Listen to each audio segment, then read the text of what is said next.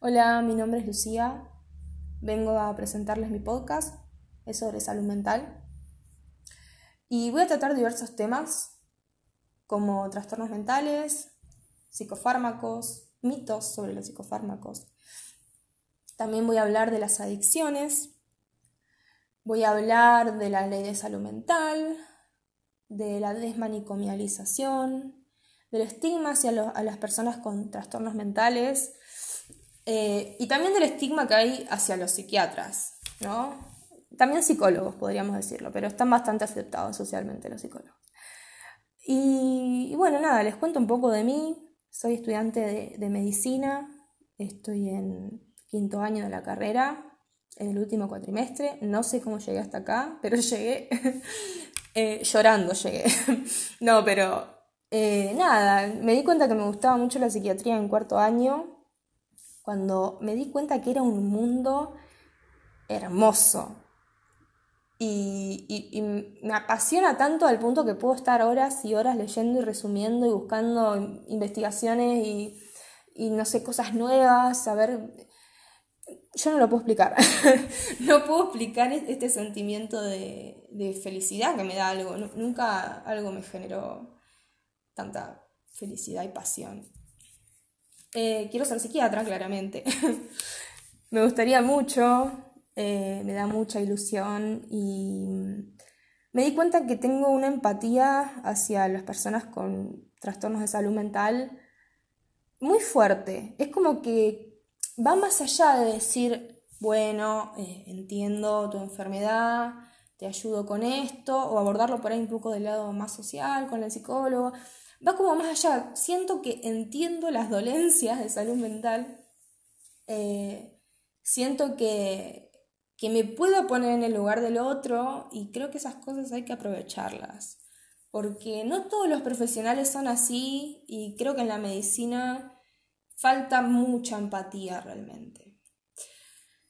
Me he dado cuenta, esto me da mucha vergüenza admitirlo, haciendo prácticas de, clínica, de gineco, cosas así, que no puedo empatizar con el paciente. O sea, no lo voy a tratar mal, claramente, lo voy a tratar como a cualquier otro paciente, lo voy a escuchar, lo voy a dejar hablar, le voy a enseñar sobre su enfermedad, sobre el tratamiento y todas esas cosas, pero no me puedo poner en ese lugar, o sea, no, no puedo realmente. Y, y bueno, con salud mental sí me pasa por suerte y quiero aprovechar eso realmente. No sé qué más contar, llevo tres minutos de hablando, eh, pero básicamente esto lo hice porque me gusta tanto la salud mental que me, encanta hablarlo y no tengo con quién hablarlo porque en mi entorno a casi nadie le interesa de la forma en la que a mí me interesa, que es como obsesión. Pero decidí hablarle sola a mi teléfono y ojalá, ojalá, ojalá tenga algún tipo de interacción con algún seguidor que me escuche, no sé si me va a escuchar mucha gente, la verdad que lo hago para hablar sola esto. Eh, y también he visto, porque como que constantemente estoy evaluando eh, todo sobre esto, todo, el contexto social me interesa un montón realmente.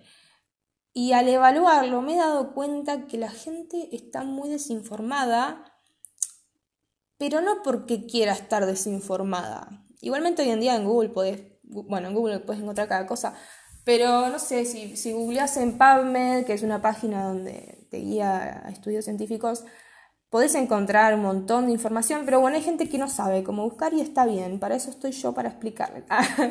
no, pero eh, me he dado cuenta que me pasa mucho con las drogas, que tengo un gran problema con las drogas, no porque las consuma, sino por, por la bronca que me da muchas veces que la gente no se entere de ciertas cosas o no sepa como por ejemplo con la marihuana, como para, hablar de algo, les voy a contar. Eh, hay mucha gente que, niega la adicción a la marihuana y es algo muy real. Eh, también me gustaría hablar de cannabis medicinal, porque en salud mental está bastante controvertido. Pero por una cuestión de que la ANMAT no, no regula el aceite de CBD, solo está el cannabiupidol, si no me equivoco, si no lo pronuncié mal Es el único aceite de cannabis que está eh, regulado por la ANMAT. Pero bueno, mucha gente con, problemas de salud mental eh, consume CBD. por ejemplo, una, una compañera del colegio me, me dijo que ella para el trastorno bipolar usaba CBD y está bastante controvertido porque al no estar regulado no sabemos qué excipientes tiene, no sabemos cuántas dosis, cuántas dosis darle al paciente, porque al, ser como un fármaco más, eh, tenemos que saber en qué dosis darlo o en qué dosis no. Pero bueno, eso es algo de lo que vamos a hablar después. Em, y bueno, no sé, les cuento, soy de Bahía Blanca, me vino la barriga. Em, les, cuento cómo, les voy a contar. Yo eh, ingresé siendo una persona inhumana, muy inhumana y cero empática. Es más, cuando el decano de la facultad preguntó, porque nos preguntaron a todos que queríamos, eh, por qué estábamos estudiando medicina, estábamos entrando a medicina o por, y, y de dónde veníamos. Y cuando me tocó a mí, yo dije, porque me interesa el cuerpo humano. Dios, qué vergüenza me doy. Mi yo de 18 años me, da vergüenza. Pero bueno, eh, de esas cosas uno aprende. y me acuerdo que el, señor dijo, me respondió a mí y me dijo, si elegiste esta facultad para esto, te equivocaste.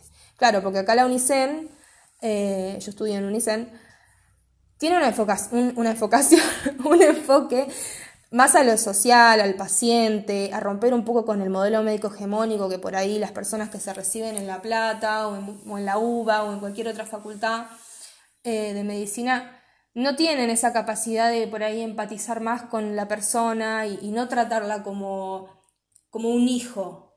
De ahí sale el paternalismo médico, ¿no? De, de, que el médico cumpla rol de padre y le diga, vos haces esto, esto, esto. Bueno, cuestión, yo era así y entré queriendo ser cirujana. Qué horror. hoy en día, hoy en día tuve cirugía en quinto año y la verdad que es la peor materia que puede haber en esta facultad. Y bueno, nada, avanzó, avancé, qué sé yo, la facultad claramente me fue moldeando un poco porque tenemos humanismo médico, salud mental, salud pública, desde primer año y nos enseñan mucho el contexto social de las cosas y bueno, justamente esto que acabo de nombrar, lo del paternalismo, el modelo médico hegemónico. Eh, y nos enseñan, no sé, en salud mental, creo, me acuerdo, creo, que veíamos em, todo lo que es cuerpo y mente, que, no estamos que la mente no está separada del cuerpo, eso también me gustaría hablarlo. Em, entonces la facultad realmente me moldeó de una forma en la que yo pude empezar a tener de a poquito empatía y en tercer año tuve patología, anatomía patológica, eh, y me encantó. Tipo, dije, esto es lo mío. Aparte yo no quería ver pacientes, porque yo, viste, era medio antisocial. Ahora también, ¿no? Pero no tengo ese problema. Pero creo que desarrollé como una fobia social hacia la gente y me costaba mucho ir a cursar. La verdad que ese año la pasé bastante feo. Pero me fascinó la materia. Y dije, esto está buenísimo. Tengo que estar sentada mirando un microscopio. Encima yo amaba histología, sigo amándolo, pero ya no, no le dedico mi tiempo a eso. Me pasé a la salud mental. Eh, y dije, no, esto es perfecto para mí, no tengo que ver a nadie. Está buenísimo. No había Porque aparte yo tenía la conciencia de que no quería lastimar a nadie, porque no, no había generado la empatía necesaria como para tratar a alguien. Eh, y bueno, nada, patología, ¿no? Full fan de patología, hice práctica de patología. La chica patología. Estaba realmente obsesionada, me la pasaba leyendo el libro, pero no la magnitud de psiquiatría. Y después en cuarto año tuve psiquiatría. Que eso ya lo conté antes, pero bueno, tuve psiquiatría y dije, no, chabón. Alta especialidad no, no, no, no.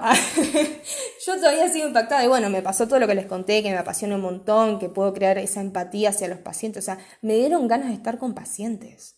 Y me la pasé la mitad de la carrera no queriendo saber nada con pacientes. Entonces, nada, un poco...